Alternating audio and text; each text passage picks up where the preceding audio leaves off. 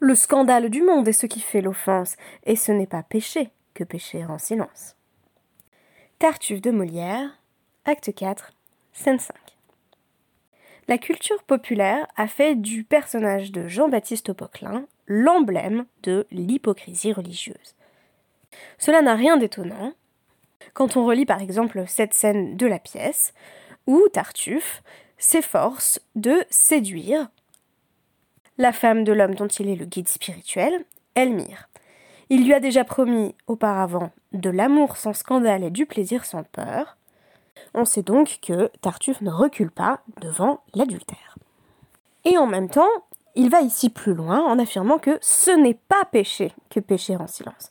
En d'autres termes, ne pourrait-on pas contourner les interdits religieux pour combler nos besoins physiques C'est précisément la question que je vais vous poser à travers le DAF du jour, le DAF Betsa 27.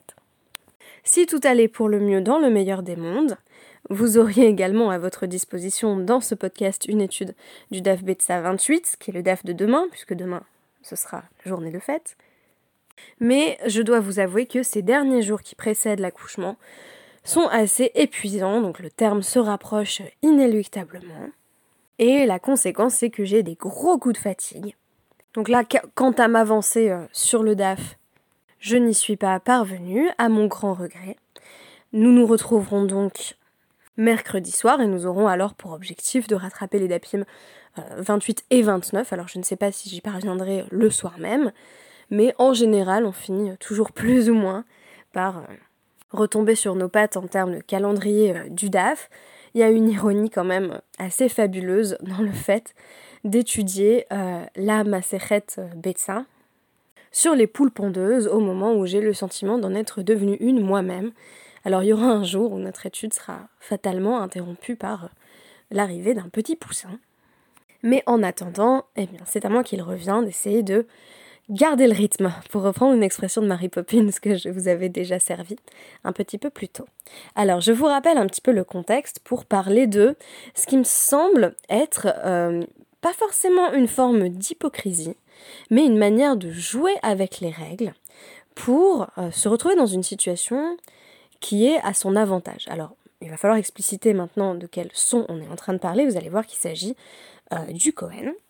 Je rappelle brièvement euh, ce que j'ai précisé hier parce qu'il est euh, toujours question de euh, ce que la Mishnah et la Gemara vont appeler un Bechor. Un Bechor ici, c'est le premier-né d'un animal, en l'occurrence d'une tête de bétail. Par exemple, je vous disais hier, le premier veau auquel une vache donnée aurait mis bas. Le Bechor, donc, comme nous l'apprenions dans Shemot 13-12, est consacré considéré comme Ekdesh, donc euh, consacré au temple, au Beth Amikdash. Vous me direz, il semble qu'a priori euh, les premiers-nés euh, humains, du moins les petits garçons, relèvent un petit peu de la, même logique ou de la, ou de la même dynamique, mais bon, ça il faudrait expliquer la cérémonie de Pidyon Aben pour véritablement comprendre ce dont il s'agit. Quoi qu'il en soit, l'idée de le premier à être produit par que ce soit la nature ou, ou une mère dans, le monde animal ou dans le monde humain, ça a de l'importance euh, dans le cadre de la Torah. On peut faire rentrer ça dans le même champ sémantique que les bikurim, par exemple, les prémices des arbres. Alors ici, on parle seulement euh, du Bechor animal. On avait évoqué hier le fait que lorsque euh, l'animal développe ce qu'on va appeler un mum kavoa, donc une forme de, de défaut physique ou de blessure est susceptible d'être stable ou définitive et non simplement éphémère, comme quelque chose qui serait susceptible de guérir, alors euh, cet animal perd son statut de Kodesh et peut désormais être consommé par les Kohanim. Hier, on parlait euh, d'un cas où un expert pourrait devoir être consulté, donc un mumré, euh, pendant Yom Tov, dans le cas où par exemple un Béror était tombé dans un puits donc c'était cassé la figure et avait peut-être justement développé un moum. Mais on apprend aujourd'hui que bien entendu il y avait des, des, des experts qui étaient consultés au sujet euh, de, ces, euh, de ces défauts physiques euh, des animaux et plus particulièrement des premiers-nés, donc du Bechor, sans arrêt. Si le moumré déterminait que l'animal présentait bien une forme de, défaut physique ou de blessure, l'animal allait pouvoir être mangé, donc shrité, mangé par les Kohanim. Et là, vous commencez à voir en quoi les Kohanim vont peut-être essayer de ruser avec le système pour faire en sorte de pouvoir manger plus d'animaux, tout simplement. Pour mieux comprendre les enjeux, nous allons parler d'un mumré en particulier, d'un expert connu, qui s'appelait euh, Ami Vardina, qui était désigné comme le euh, euh, des Venesiahava. Donc c'était euh, l'expert en, premier-né qui travaillait pour la maisonnée du Nassi. Alors le Nassi littéralement c'est le prince, mais dans ce contexte c'est bien entendu le président du Sanhedrin. Rachi euh, va lui donner un autre nom euh, qui est Ami Shefirnae, donc euh, Ami le beau gosse en gros. Et l'on devine que son statut social était très élevé et que c'était une sorte de spécialiste de la physiologie animale. J'allais dire un vétérinaire avant l'heure, mais pas forcément, parce que le but de quelqu'un qui est rasé bourra, qui littéralement regarde les premiers-nés, c'est pas forcément de les soigner mais plutôt de déterminer s'ils peuvent finir en beefsteak. Alors que faisait-il ce ami Vardina Yomatava lo Il ne regardait pas les premiers-nés, il n'examinait pas euh, les plaies euh, euh, des, premiers-nés, susceptibles donc d'avoir développé une forme de moum. Ayom Tov, voilà, il prenait des vacances. Ayom Tov. Ato ve les Rabbi Ami. On est allé voir Rabbi Ami, en se plaignant de Ami, qui euh, apparemment n'a pas le titre d'ailleurs de, rabbi. Il s'agit d'une position euh, d'expert qui n'implique pas nécessairement euh, l'obtention de la smira. Et on allait voir Rabbi Ami visiblement pour se plaindre, en disant bon celui-là il travaille pas à Yom Tov, pourtant ça nous arrangerait bien si, en suivant l'avis de Rabbi Yehuda qu'on a exprimé dans le podcast d'hier dans la Mishnah, il pouvait nous dire si on, pouvait consommer l'animal pendant Yom Tov ou pas. Je vous rappelle que euh, pour euh, Rabbi Yehuda. Si, par exemple, voilà, je vous reprends le cas du veau qui est tombé dans un puits, euh, l'expert descendait dans le puits et disait c'est bon, il a un moum kavoa, il y aurait peut-être la possibilité à ce moment-là, donc de dire voilà, il a, a un défaut qui, n'est pas voué à disparaître, il y aurait la possibilité de le consommer à Yom Tov, et donc pour des Kohanim, ce serait largement avantageux. C'est pour ça que il y a des gens qui vont se plaindre, qui vont se plaindre à Rabbi Ami des vacances que prenait Ami Parabi à Yom Tov, a mis donc l'expert euh, l'expert en, premier né. Et donc, qu'est-ce qu'il répond à Marléo Shapir, Kahaved, Delochrasé. Non, non, c'est bien qu'il ne les examine pas. Il fait bien. Inni, Veha, Rabbi Ami, Mais comment il peut dire ça lui-même? Il regardait. Euh, il était en fait aussi expert euh, en examen de premier-né, et donc il regardait en réalité les plaies euh, même pendant les jours de fête. On dit non, Rabbi Ami, qui mais Non, non, en réalité, il regardait avant la fête, euh, le jour qui précédait euh, Yom Tov, pour déterminer si le moum était kavua ou pas. Ouve Yom Tov, Shayole, ka Meshail et Hava. Et pendant Yom Tov même, alors apparemment il n'examinait pas directement euh, les, euh, les, blessures des premiers-nés, mais il posait simplement la question de euh, comment la blessure s'était développée. Donc il disait en gros, alors raconte-moi comment ça s'est passé, comment est-ce que cet animal a développé un moum. Qui ha de gavra, de haiti les kame de rava, apanya, de maale yomatava. Par exemple, euh, voici ce qui s'est passé un jour, donc un, certain euh, monsieur, voilà, quelqu'un, euh, a amené un premier-né devant Rava, une veille de fête, et donc c'était vraiment juste avant la fête, donc un peu comme, aujourd'hui, là, comme maintenant. Donc c'était un peu le, moment du rush, là, avant, avant la fête, tout le monde est en train de stresser, et on nous dit, Rava, il était occupé, hein, Rava Yatev Rava, Veka Il est en train de faire un shampoing. Voilà, il se lavait, il se lavait la tête. Des fois, c'est amusant quand même le, niveau de détail dans, dans, les anecdotes euh, de la Gemara. Et donc, euh, Daliene euh, ve Il lève les yeux. Rava, donc, en train de se faire son shampoing. Il lève les yeux et il voit euh, le, le défaut ou la plaie de l'animal. Il voit qu'il y a un animal blessé, en gros. Et donc, il dit à Marley Zil haïdana écoute, va-t'en, et puis tu reviendras demain m'expliquer ce qui s'est passé. Le lendemain, l'homme en question revient, donc qui, souhaite faire examiner son animal, et il lui dit de nouveau Eri, Ava, Ovada, raconte-moi comment l'animal a développé cette blessure. Alors il lui répond Hava Shadayan Seare Behargisa de Hutsa. Vehava Ihu Beidargisa. Bahade Deva Mechal, Ayel Reche, ou Farte, Hutsa le Sivate. Donc en gros, il lui raconte ce qui s'est passé, il lui dit, ben, euh, il y avait un, buisson d'épines, et de l'autre côté du buisson d'épines, des grains d'orge avaient été euh, éparpillés. Et donc, euh, notre, petit veau, ou notre premier-né de n'importe quelle autre tête de bétail, il avait envie de manger les grains d'orge. Et donc, il a tenté de passer la tête à travers la barrière d'épines. Et c'est ainsi qu'une épine lui, a, lui a coupé, lui a coupé la, la lèvre donc voilà, comme ça, euh, il a maintenant euh, une entaille. Question surprenante de Rava au propriétaire de l'animal, à Marley. Dilma euh, at garmtle à Marlelo. Il lui dit Mais ça serait pas toi par hasard qui a causé cet incident? Et le propriétaire lui répond Non.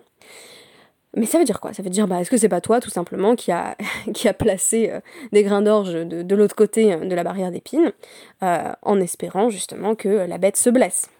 Et là, on commence à comprendre tout l'enjeu de la question du contournement de la loi. C'est-à-dire qu'en fait, euh, un Cohen va toujours avoir intérêt à ce que son animal développe un moum, à ce que son Bechor, à ce que son premier-né développe un moum. Dès que l'animal a développé un moum, ce qui est bien entendu situation voilà a priori accidentelle, comme dans le cas euh, euh, du veau qui a voulu manger les grains d'orge de l'autre côté de la barrière, eh bien le Cohen a désormais accès à l'animal en tant que c'est son déjeuner et plus en tant que il est consacré au temple, euh, auquel cas euh, le Cohen ne peut bien entendu pas le manger. Chaque fois qu'on parle d'ailleurs d'un contexte où il n'y a plus de bête amigdash, sachez bien que ce que ça signifie, c'est que le Bechor, il est consacré à vie, on ne peut pas le toucher, c'est du coup un animal qui coûte de l'argent mais qui sert à rien, c'est une vache sacrée quoi, les Havdil bien sûr, c'est pas du tout exactement la même chose, mais si on n'a pas de temple auquel consacrer l'animal, l'animal se retrouve à être quand même consacré, donc euh, eh ben en fait on a juste un animal qui va paître gaiement toute sa vie, mais qui va euh, jamais pouvoir être mangé, donc un animal au statut euh, protégé. Mais si par hasard je m'arrange pour qu'il se casse la patte, pour qu'il se casse la figure dans un puits, bah là je vais pouvoir le manger, et moi, si je suis Cohen, ben ça m'arrange bien. D'où la question de Rava qui éprouve le besoin de vérifier. Est-ce que tu n'aurais pas par hasard fait quelque chose pour que cet animal-là se retrouve dans une situation où il allait devenir permis, où il allait devenir mangeable? Et là, la question, c'est mais est-ce qu'il est interdit de contourner la loi? Alors, je vous renvoie à mon podcast sur, sur la, ruse, la harama. Quand est-ce que justement on peut faire en sorte euh, ici bah, de, précipiter un petit peu les événements, parce que bon, un animal, euh, voilà, il y a quand même pas mal de situations où on peut, on peut voilà, pousser un petit peu les choses justement pour, pour qu'il se blesse. Euh, là, la question qui va être posée par la Gemara juste après, c'est Umena temra euh, di, grama asso. Ah oui, il est possible que j'ai lu un, euh, Gamart au lieu de At Garamt tout à l'heure, je sais plus. j'ai peut-être fait un lapsus parce que Gamar ce serait justement clore, terminer, enfin amener la situation à son terme, alors que ici, il s'agit simplement de causer. Donc, euh, question de l'Agmara juste ensuite. D'où est-il écrit dans la Torah que c'est interdit de, causer soi-même l'apparition d'une blessure chez l'animal? La Torah, m'a simplement demandé si l'animal, il n'a pas de moum, si le premier-né, il n'a pas de défaut, je dois le consacrer. Mais maintenant, s'il développe un défaut, c'est pas ma faute la Torah, elle m'a pas interdit ça. Bon, alors, Détania, moum, lo yebo. Alors, le, euh, Vaikra 22-21 précise que l'animal qui sera sanctifié, ce, sera celui qui n'aura pas, euh, il n'y aura pas en lui littéralement de défaut. Bon, est là.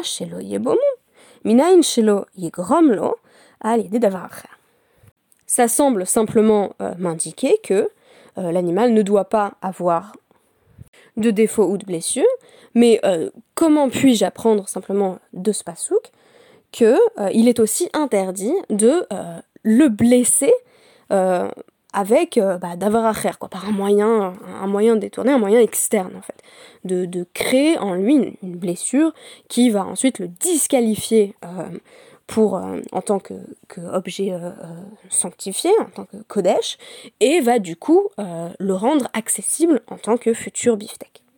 Et un exemple de Davaracher que va donner euh, l'Agmara, ça va être un jeu un petit peu cruel euh, qui consiste à, placer de la nourriture sur l'animal pour que euh, un chien se jette sur lui, un chien affamé se jette sur lui, en, plaçant un petit peu de, pâtes par exemple ou, des, fruits. Bon, je sais pas si ça, ça attire beaucoup les chiens, mais un stratagème auquel avait pensé l'Agmara, c'était le fait de placer de la nourriture sur l'animal pour qu'un chien se jette dessus et donc morde euh, mort de notre petit veau, par exemple, notre béchor, notre tête de bétail, notre, notre aîné de famille, et du coup, ah bah voilà, maintenant l'animal est blessé, ah bah ça tombe mal, voilà, maintenant il a un moum kavoua, je vais pouvoir le manger.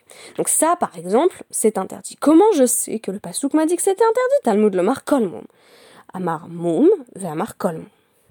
Eh bien, parce que le pasouk m'a dit, non pas simplement développer une blessure, mais développer toute blessure. Toute blessure vient inclure la blessure que euh, j'aurais causée moi-même, parce que il faut bien avouer que ça m'arrange bien que mon animal développe euh, une blessure ou un, défaut.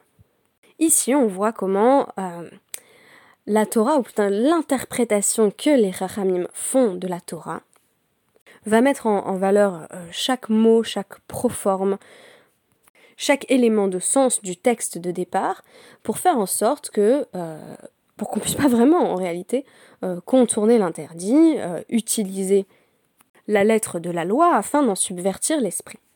On verrouille donc en quelque sorte, à travers cette lecture, le nombre euh, de cas où il va être possible d'arguer du fait que le Bechor a développé un moum pour avoir le droit de le consommer quand on est donc un Kohen. En agissant de la sorte, les Chachamim s'assurent que l'individu ne puisse s'abriter derrière les versets en disant Oh bah, pas de, ma faute, il a développé un moum précisément parce que quand c'est de ta faute, ça ne marche pas. D'où la question de Rava. Es-tu bien sûr que euh, l'animal a développé un moum de façon accidentelle? C'est seulement dans ce dernier cas où l'animal développe une plaie qui n'est pas euh, une plaie temporaire euh, à l'issue d'un accident que le Cohen euh, va avoir accès à l'animal pour en faire potentiellement son déjeuner ou son dîner. En d'autres termes, on fait tout pour que, dans le système alarique, les tartuffes ne puissent pas se multiplier. mère. Et je vous dis à mercredi.